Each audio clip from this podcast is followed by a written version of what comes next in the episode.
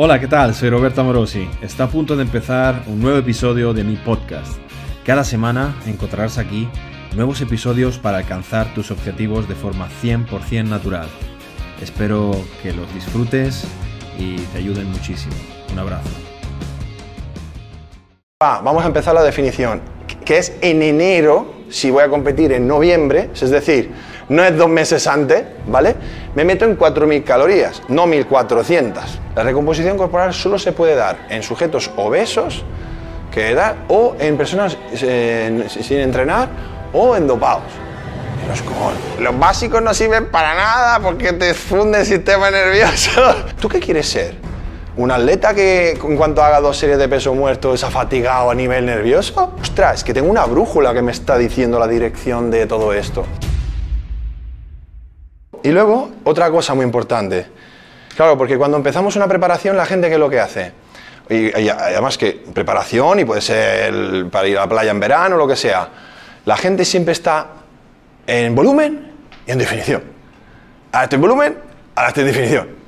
Eh, venga, que, normalmente el volumen es como lo que me sale cojones, no sé ni lo que como, y luego es, uy, me he puesto gordo, vamos a quitar las lorzas. Y luego quito las lorzas, como me la quiero quitar para mañana, paso mucha hambre, lo paso mal, restricción de la que te cagas, uy, uy, uy, uy, esto no lo aguanto, yo tampoco es que soy deportista profesional, a ver, que tampoco hay que vivir la vida, que disfrutar, pues venga a comer mierda otra vez. y en un bucle infinito, eso es lo que hace la gente normalmente, ¿no? Tenemos muy, esto también es muy poco sexy, esto no lo vais a ver sin infografías con esto, se infravalora tremendamente el poder de las calorías de mantenimiento. Las calorías de mantenimiento no son la fórmula de Harrison Benedict, de que me dice que según tal, esta, esta, esta caloría.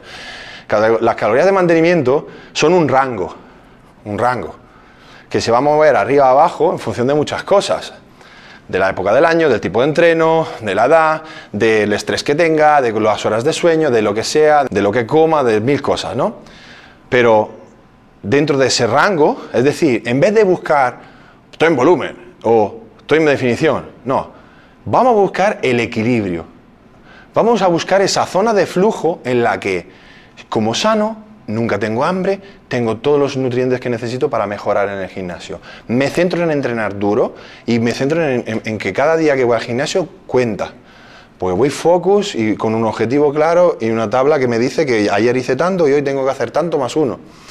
Y luego me centro en tener una calidad de vida que me permita tener menos estrés posible, hacer relajación, gestión del estrés, dormir mis horas a la misma hora, no estar hasta las mil viendo Netflix o el móvil y, tener una higiene del sueño, de mis hábitos en mi vida. ¿Y qué es lo que pasa cuando esto se aplica a nivel de investigación? Pues que a paridad de grupo que no tenía ningún tipo de educación de hábitos de sueño con respecto a otro que sí lo tuvo, fijaros, mira, ahora aquí no estoy viendo bien, son 3, uh, libras más de masa muscular eh, y 4 libras menos de grasa con respecto a un grupo que tuvo 3 eh, libras de masa muscular y 1 de grasa menos. Es decir, se gana más músculo y se pierde más grasa solo simplemente teniendo unos buenos hábitos de sueño. Entonces, ahí estamos, ¿vale? ¿Qué pasa? Que esto es, ah, esto es aburrido, tío, esto es un rollo, porque claro, es que yo tengo mis problemas, mis cosas, me gusta ver Netflix, me gusta ver tal, que yo también veo Netflix, pero que todo tiene que dentro de un contexto ver si, a ver si lo encajamos, ¿no? Y, cuáles son las prioridades. Así que esto de, de las calorías de mantenimiento es lo primero que yo hago o busco en mis asesorados, en mis atletas, cuando empezamos una definición. No le pongo en déficit, les pongo en calorías de mantenimiento. ¿Por qué? Porque en las calorías de mantenimiento es cuando ocurre la magia. Es cuando ocurre la recomposición corporal. La recomposición corporal es muy difícil que ocurra en, un déficit. Cuanto más déficit, menos te va a pasar. En las calorías de mantenimiento es donde puedes estar pesando todo el rato lo mismo e ir mejorando tu masa muscular a la vez que pierdes grasa. Si todos los factores que colindantes eh, son correctos. Entonces, pasos a seguir. Esto es lo que hacemos. Primero ver cuál es la norma calórica, ¿no? Entonces, chequear cuántas calorías estamos ingiriendo, cuánta proteína, cuánta grasa, sin variar. Es decir, yo primero tengo que ver una persona qué es lo que está ingiriendo ahora mismo para estar como está ahora mismo. Entonces, a partir de ahí, lo corroboramos, o sea, lo comparamos con unos ratios preestablecidos que, que, más o menos podemos tener como referencia y vamos empezando a trabajar desde ahí, ¿no? En mi caso, después de muchos años eh, haciendo definiciones y tal, igual, igual, y en los atletas más experimentados busco directamente unos landmarks. Landmarks, que, queda muy chulo en inglés, es como puntos de referencia de cómo yo estoy en qué situación con qué cantidad de calorías. Es decir, yo por ejemplo, yo sé que ahora por ejemplo estoy aquí, ¿no? Kilocaloría y macro de, de un cerdo, ¿no? Entonces, Significa, significa que voy con las calorías, los macros de, de un superávit, pero es que además meto comida basura la que me apetezca y más, porque claro, me venía a Málaga y no vamos aquí a hacer dieta, vamos a comer rico, ¿no? ¿Qué vamos a comer hoy a mediodía? Ah, vale, pero vamos, no me va a poner una ensalada, ¿no?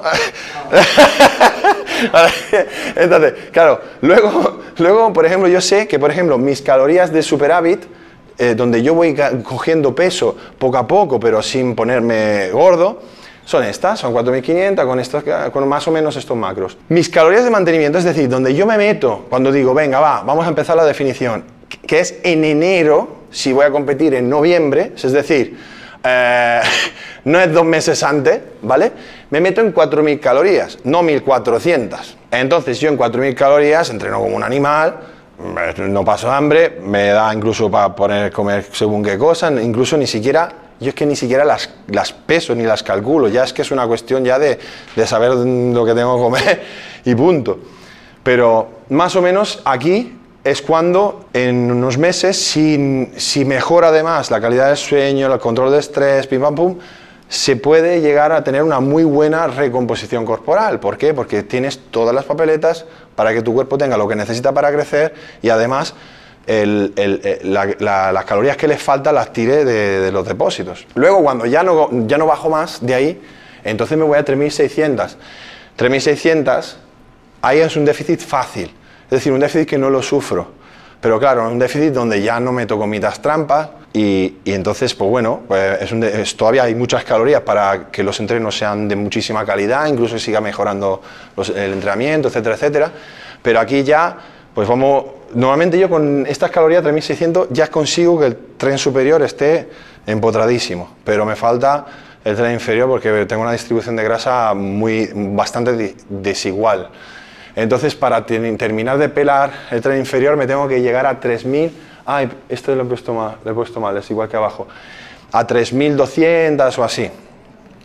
Y normalmente con 3.200 ya llego a tener las piernas limpias, el culo limpio y tal y cual, pero ya para meter las rayas del culo y no sé qué, pues me tengo que bajar de 3.000. Intento estar el menor, tiempo posible ahí. Es ya lo último, si es que lo necesito y si es que no me queda otra. Y que son 2.700, 2.800 calorías y yo ahí veo fantasmas. ¿vale? O sea, ahí ya me voy así, no me, me, cuesta caminar y tal. Entonces intentas estar ahí muy poco tiempo, pero es para terminar de, de, de, secar a muerte lo, último que la chichilla de que hay debajo y tal. Otra, otra slide súper eh, chula, ¿no? El movimiento del metabolismo que cae. Esto también se le hemos robado a Fitness Revolucionario, siempre se acaba un estudio. Como no es verdad, o sea, la masa muscular por eso es tan importante, por eso os decía, no hay solución. O sea, siempre vamos a buscar mejorar. ¿Por qué? Porque además es la mejor apuesta posible para la salud. Entonces, claro, si yo consigo mantener mi masa muscular a lo largo de los años, incluso mejorarla un poquito, yo me aseguro tener el mismo metabolismo de un, de un animal. Entonces yo puedo manejar todas estas calorías porque tengo mucha masa muscular y al final eso es lo que le tenemos que vender a los clientes. Porque la mayor parte de los clientes les suda cuatro cojones subirse una tarima para hacerse esta foto. Encima igual no le gusta y le da asco. Dice, ah, Dios, que eso es demasiado. Pero a que te molaría comer 4.500 calorías, hijo puta. ¿A qué te molaría, eh? ¿Te molaría comer 4.000 calorías y tener el culo pelado? ¿A qué sí, no? Pues ¿sabes qué? ¿Sabes cómo se hace? Pues ganando masa muscular. Pues a todo el mundo nos gusta comer, carajo. Entonces, claro, ¿qué, vida es una vida condenado a mirar a ver platito de pajarito porque paso hambre, porque tal, porque si no engordo, porque tengo un metabolismo muy lento, porque tengo huesos gruesos y no sé qué? Porque, ¿me entiendes? Pues por eso lo que, lo que hacemos, el culturismo natural, lo que vendemos es salud y es tan importante porque le vamos a permitir a la gente comer más tener mejor calidad de vida y, y- y además con muy poquitas cosas, cuatro, cuatro tonterías eh, en orden. Bueno, veis aquí he puesto una diapositiva de, de mi recomposición corporal, o sea, incluso veis en atletas eh, avanzados, menos, casi menos 5 kilos de grasa y casi 3 de masa magra en 18 semanas. Por ejemplo, esto era la primera parte de la preparación de 2020 y luego empezó la pandemia y, me- y- abortamos misión, pero para que veáis. Y, hay estudios, porque esto se decía, ¿no? Es que la recomposición corporal solo se... Esto lo decían también a nivel investigadores. La recomposición corporal solo se puede dar en sujetos obesos, que da, o en personas eh, sin entrenar, o en dopados. Los cojones. Eh, no, porque cuando entramos en un eh, ecosistema, como hemos dicho antes, de calorías de mantenimiento, hábitos correctos, pim pam pum, incluso personas experimentadas. Y ahora, pues eh, eh, Barakat publicó un estudio junto con otros colaboradores en sujetos entrenados, como demostró que, que se daban esta recomposición cuando se mejoraron todos esos hábitos. Insisto con esto porque la mayor parte de nosotros, y, me- y estoy seguro que me lo vais a confirmar porque también yo me he visto en esas, cuando estamos lejos del objetivo de la competición y no tenemos ningún objetivo cerca, nos desperdigamos. Es decir, "Bah, ya, si, si eso, pues si hoy he dormido seis horas, pues bueno, ella si eso, si hoy no entreno, pues bueno, y si eso, si me salto esta serie, bah. y si hoy, pues bueno, llevo dos semanas que no sé los pesos que estoy levantando, pues bueno, y, así con todo. Es decir, como que nos relajamos. Entonces, si somos capaces de manera constante de mantener unos hábitos, eh, eso se va a ver reflejado en la optimización de los estímulos. Cuando la gente piensa en eh, estoy perdiendo masa muscular, puede que tenga razón, pero, pero no es tan fácil como se cree. Normalmente, no- normalmente lo que estamos experimentando es lo, otro. Es decir, em, puede haber cierta pérdida de masa muscular, pero claro, ¿cómo la estás midiendo? Porque claro, si yo me hago un estudio, mm, solo por tener menos glucógeno, menos agua, menos triglicéridos intramusculares, la masa magra me va a salir que me, que me ha bajado. Entonces, realmente, el único momento en el que tú realmente te vas a, a poder dar cuenta de que ha habido una pérdida de masa muscular es en el proceso final, aquí. Cuando vuelves a hacer la dieta revertida, vuelves a unas calorías de mantenimiento tratando de mantener la definición y entonces vuelves a ver, vuelves a ver el peso. Claro, yo por ejemplo, en mi proceso, yo si, si fuera así, cateto en plan, ah, pues eso es así, así, tal y cual, sobre papel, yo he perdido 5 kilos de músculo. O sea, yo aquí, quiero decir, yo, yo me hice un plan para subir a la tarima en, en 101, 101 y medio, ¿vale? Y me daba que iba, a, pues que iba a salir con 2 kilos más de músculo que la última preparación. Tres años para subir a la tarima con 2 kilos más de músculo. Bueno, no está mal a mi edad. es una mierda. Pero, pero, claro, son dos kilos más encima de un tío que ya es el más pesado del mundo. Que, esto además, tanto en- de peso como de, literalmente, que soy un pesado. Pero, pero es que ahora mismo soy el utiliza natural más pesado del mundo. Ahí es donde me veis, aunque doy, aunque doy risa. Pero que así es. Cualquier campeonato que me voy, nadie pesa 100 kilos, más de 100 kilos en tarima natural. Entonces, la cosa es que si yo calculo este punto de aquí, yo estoy 95. Entonces he perdido 5 kilos de músculo. Pero ¿qué pasa? Que si ese, ese músculo lo recupero en una semana de Progressive Linear Load, eh, ¿era músculo? No, no era músculo. Vale, entonces, la pregunta es, ¿de qué manera yo puedo, en todo este proceso, saber si realmente estoy perdiendo masa muscular? Claro, el rendimiento. El rendimiento. Por eso es súper. Porque es que si no, ¿cómo lo hago? Si yo soy capaz aquí de hacer 5 repeticiones con 130 de press banca, aquí 5 repeticiones con 130 de press banca y cagándome en sus muertos porque me, pesa todo, y aquí 5 repeticiones con 130 de press banca, pero que cuando lo cojo digo, me mataste y, y saco los dientes y- o hago 4 una repetición menos, dos repeticiones menos. Está bien, porque claro, estás mecánicamente, o sea, a nivel mecánico incluso, con menos glucógeno, menos tal y cual, que cuesta más, incluso te diré más. incluso una pequeña baja de prestación, en estas condiciones de deplección total, es que es una mejora.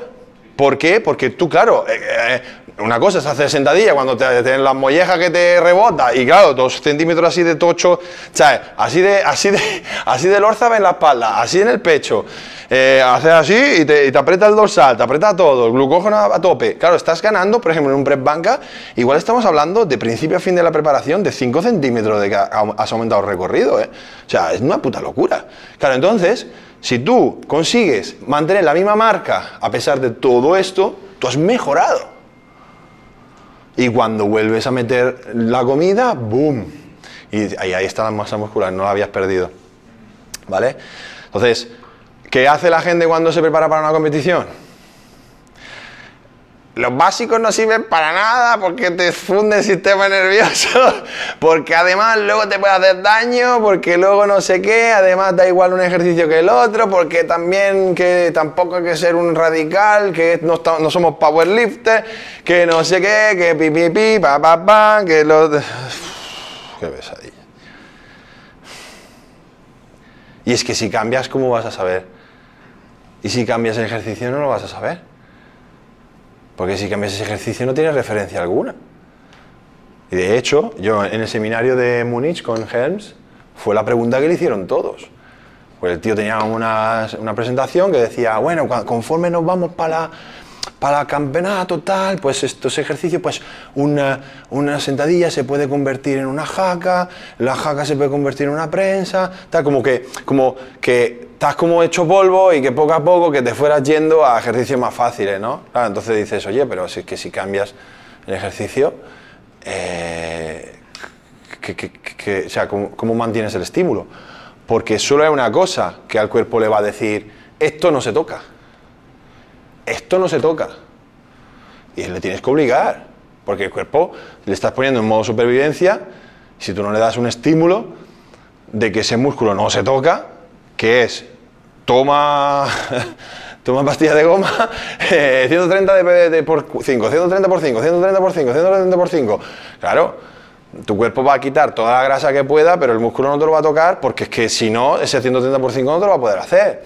Y entonces toda la toma de decisiones de la programación va a ir en base a esa monitorización de la prestación. Que un día estás hecho polvo y no lo levantas es normal. A dos días ya no. ¿Sabes? Es que, claro, tienes que tomar una decisión y decir, oye, tío, me estoy yendo al carajo, entonces, ¿qué hago? Un refit, redistribuir los macros, eh, una descarga, bajar la cantidad de volumen de los ejercicios accesorios. Es decir, ostras, es que tengo una brújula que me está diciendo la dirección de todo esto. Luego, todo lo que viene después es accesorio. ¿Por qué? Y eso, es, una cosa muy importante. La gente piensa que tienes que empezar a meter un montón de ejercicios de variedad de estímulos, no sé qué, para que lo saque la separación, la redondez, no sé qué de su puta madre. El músculo que tienes, el músculo que va a salir a la tarima, es el que tienes antes de empezar la definición. ¿eh? O, sea, o sea, el objetivo de la puesta a punto es no perder la masa muscular que tienes. Y luego todo lo que es el bombeo, la redondez, los detalles y tal y cual. Es todo un juego que se juega al final, aquí.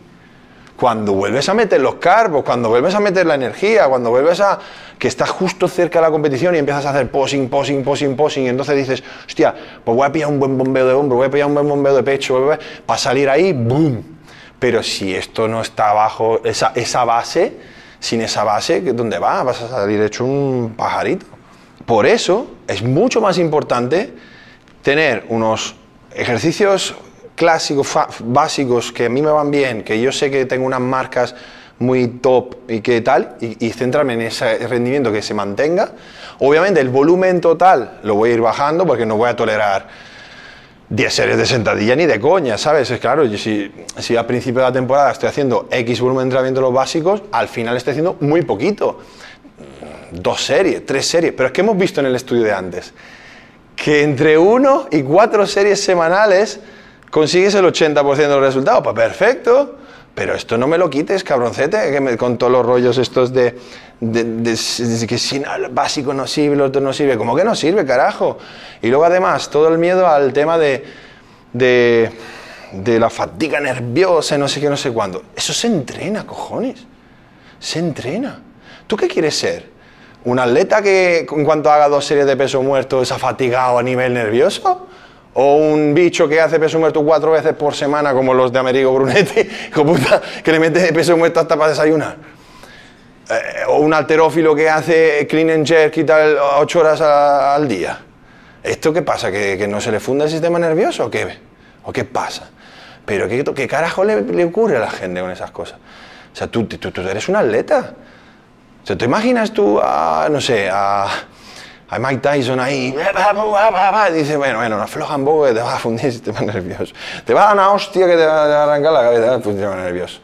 O sea, el sistema nervioso se entrena. Se entrena, se entrena a tolerar más.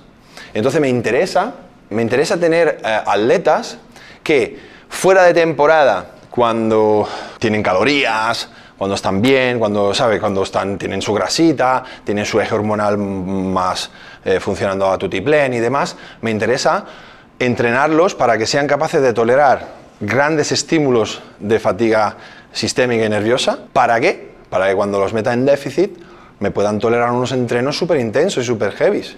La gente, mucha gente, cuando se empieza a meter en el déficit va quitando entrenos. Ah, no, que ahora estamos en déficit, vamos a hacer menos. Vamos a bajar volumen de entrenamiento, vamos a bajar tal.